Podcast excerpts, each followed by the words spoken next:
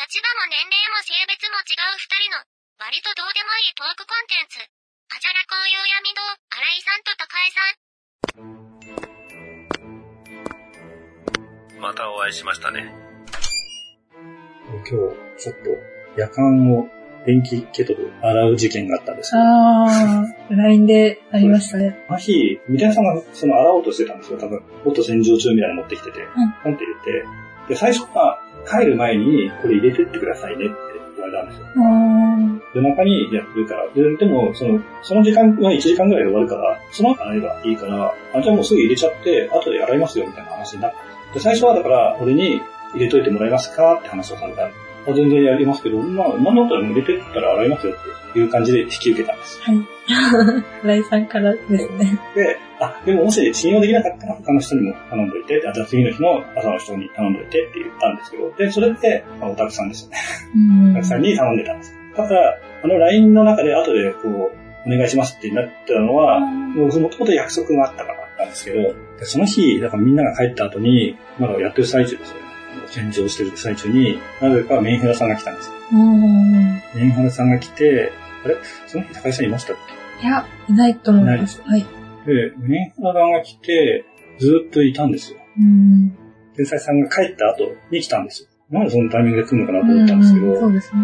でも結局、単純に何の話をしたのか本当に覚えてないんです けど、なんか話してて、で、それで話してたから忘れちゃったんですよ。で、なかなか帰んない、あーなかなかなかなか帰んないなっていうのもちょっとあれですけど、 いつまでいいのかなと思ったんですけど、その日、あの、詰め込みがあったじゃないですか。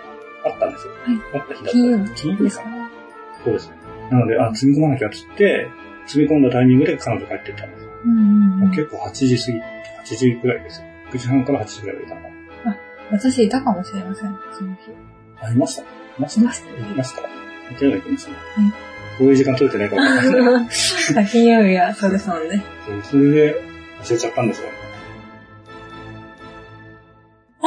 言い訳タイムですかいや、違う違う。で、で俺の中で、美大さんが頼んでくれたのに対して、すっぽかすって、あー本当にひどいなと思ってうん、本当自分が許せなくなっちゃって。なるほ本ど当。きついですよね、あれは。だからそれは別に彼女が好きっていうのもあるけど、そうじゃなくて、やっぱいつもすごい、こう、献身的に仕事をしてくれるというか、うんあの人ってあんまりこう、プライベートと仕事の区別をしない人だから、うんだから本当にそのフット洗浄しても自分で買ってきて入れてるんあですよ。そあういう感じの人なので、いつもそんな感じで、だからあれですよ、あの、エアコンのフィルターとかも自分の時間でやってくれてたのを、いやちゃんとそれタイムカード切って時間乗せて全然大丈夫だからやってくださいって言って入れてもらってるんですけど、あれも実質的にやってくれてるんで、本当にすごいですよ。すごいですね。そういう人に、やっぱ、頼んでくれたっていうか、頼ってくれたから、 本当返したかったんですけど、もう本当にすっぽかした感じになって、本当にひどいやつだな、本当にクズだなと思って。そこまで。でそれはちょっと悲しい気持ちに。そうですね。でも、美大さんはあんまり気にしてはいなかったっぽいんですけど、まあ、そもそも女の子と頼むべきじゃなかったみたいな感じで言ってたけど、あのでも、これはちょっと何も言わないわけにいかないと思って、今日、うん本当にすいませんでした。本当に、せっかく俺に頼んでくれたのにっていうのをすごい言ってたら、別にいやいやいやって言いながら、いすごいね、顔を赤くしてました。ああ、そうなんですね。可愛い顔してましかた。わいい。 今日ですか今日です、今日。あ今日なんか機嫌良かった気がします。そんなことあんな。なんか声がいつもより高いなって思いました。そうですか。それはわかんなかった。俺はみんなと同じでやってるから、でも俺と仲のいい人同士は仲がいい感覚になっちゃうんですうん。よ。わかります、うん。だからうん昔からでも友達の友達は友達であってほしいタイプの人間だったから、でもここは同じ場所にいる人たちだからさ、仲いいのかなと思うんですけど、必ずしもそうではないというか、俺との関係と同じ感じになるのかなって勘違いしたんですけど、俺と同じような感じで喋れてないなって思う時が結構ありますよね。意味わかりますはい。だから、さんとかも全然俺と喋ってる時と他の人と喋ってる時全然違うから、うん。なんて言っちゃった。大事だと思うメンヘラさんとかもそう、繊細さんが一緒にいても話さないんですよ、ここだと。あ、一緒に休憩取るんですかいや一緒に休憩取ることないけど、うんでも取ってる時もあるんですよ。へえ。まあ、撮ってなくても、メンハラさんがいるときに、繊細さんが裏に入ってきて、ちょこちょこって仕事したりとかするときあるから、そういうときに、あえてこう、出てったりとかするんですけど、全然話してる様子がないあ、です。そうなんです前にも一回休憩かぶってんなと思ったときに、メンヘラさんずっと寝てました。へえ。話せる人がいないときの態度と一緒ですよ。な、なんででしょうね。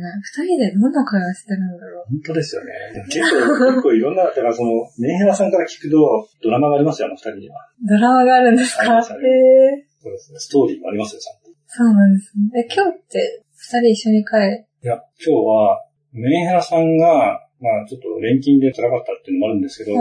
仕事して辛い状況になってたっぽいんです。うん。まあ、よくは辛くなるんですけど、彼女の場合。で、辛い状況になってる時に、天才さんに気づいてほしい。うん。ですけど、ただ辛いとは言ってないから、辛いって言ってないのに気づいてほしいっていうジレンマで、うん。罪悪感でもうどうにもならないみたいな感あじで、でもな気づいてくれてないみたいな。でもきでも俺は先生さんは気づいてると思う。今日先生さん帰る時にちょっとバタバタしてーバタバタしてました。うた多分いつもなんかそういう時に辛い時に逃げ込む場所があるって言ってて、んでそこに急に繊細さんが現れるっていう話をしてたんで、ね、あの場所は分かってるんで、多分、とりあえず見に行ってると思います、繊細さんは。家まで行くって言いました。多分この前も喧嘩して、なんかじ地雷踏んだみたいなこと言って、何を言ったか分からないです。ああ。その前の間にもう二人で会ってるんでしょって思いましたけど、ああ。でそこでなんかちょっと、あの、メンハラさんが怒って帰って、でもう、もう耐えられないからっつって友達のとこ行って、酒飲んでみたいな感じで行って、帰ってきたら家の前で繊細さんが待ってたとか。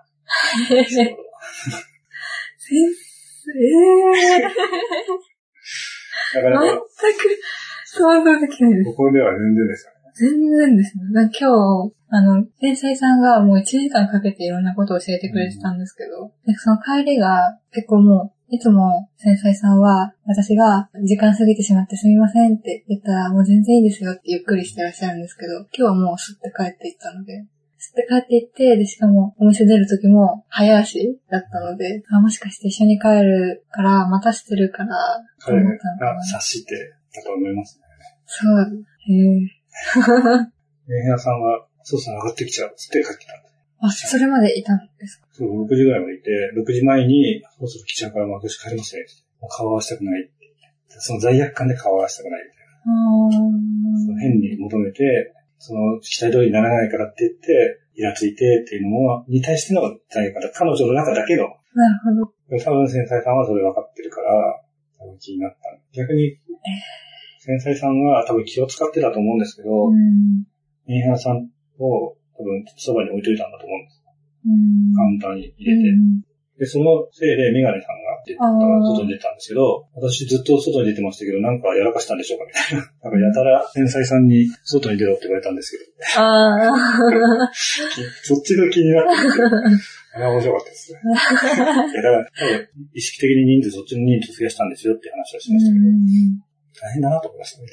いや、大変ですね。いろんな人からいろんな疑問が出ちゃうんですね。うん。最近、繊細さんの動きがすごく良くなったと思うんですよ。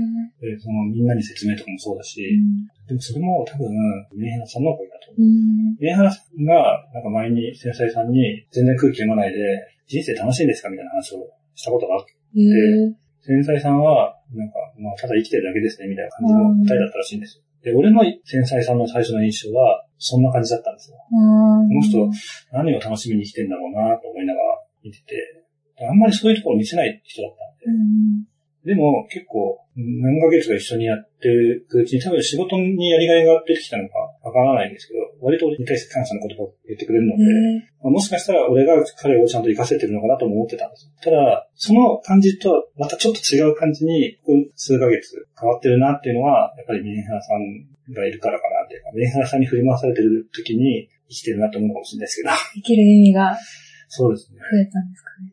楽しいんだと。楽しいというか、一人で普通に何もないし、何にもない状態で生きてるよりは楽しいんじゃないですか。そうですね。うん。面白いなと思います。その、ドラマを俺はここで聞かされる。しかも、なんか、大体スタートは、繊細さんなんか言ってましたとか、あああ。れさん繊細さんなんか言ったんですかとかあっていうのは。あ。俺何も言ってないけ ど、だからその繊細さんが勝手に自分で考えて、彼女の思う通りに動いたことを感動したって話をしたいんです。あだからあ。俺が言って動いたのかなっていうのは、そうじゃない方がいいわけです、彼女からすると。まあ言ってないからその子。うんじゃないよ。繊細さんが考えて動いたんじゃないって話をすると、もう喜ぶって。いや、でもそれは嬉しいですよね。いいんじゃないですかね。不思議ですね。お二人は、もうちょっと見守ってあげたいですね。そうですすごい、この前も、ね、花さんのこと褒めてたし。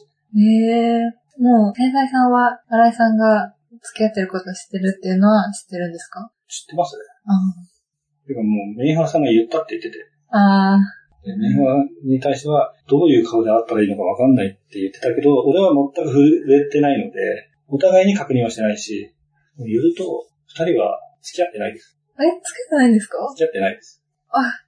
そうなんだ。付き合ってないっていうか、付き合ってるけど、付き合ってない体になってます。てか、付き合ってない状態になりました。付き合ってるっていう形にすると、メンヘラさんがもう、いろんなことを期待したりとか、そういう、なんか精神的に耐えられないっていう状態になったから、一回別れましょうみたいになって、うんで別れた後も、全然か彼の態度は変わってないです。うーん、そうなんですね。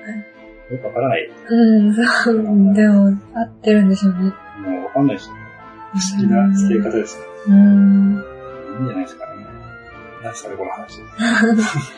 繊細さんが結構目を見てくれるようになったなって感じました。う俺の方が高井さんのこと見てないかもしれない。ん。いや、荒井さんの方が見てくれてます。そうです。私、だいぶ見てしまってますよね。うんわかんない。だから俺、最近高井さんの視線がわからないです。視線がわからなうい。んなんかあんまり見ないようにしなきゃなと思って。割とそうい、そううななんんですかかすごい気になっちゃうから、見ちゃうんだよね。だから見ないようにしてますね、多分。そうなんですね。わかんないですよ。見てるかもしれないです けど。結局。だから何も気にしてない時に向けられた視線とかって入ってくるから、なんとなくその瞬間でわかるじゃないですか。俺は何も気にしてないんじゃなくて、ちょっと意識しないようにしようへ思えってるから、なんで高橋さんそんな意識しないのかわかんないですけど変な感じになりたくないから、この時間、変な感じになりたくない。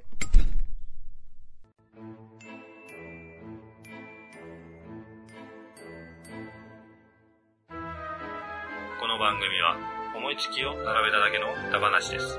実在の人物や団体、事件はおろか、事例や諸説、理論なども一切関係ありませんし、責任も取りませんのでご了承ください。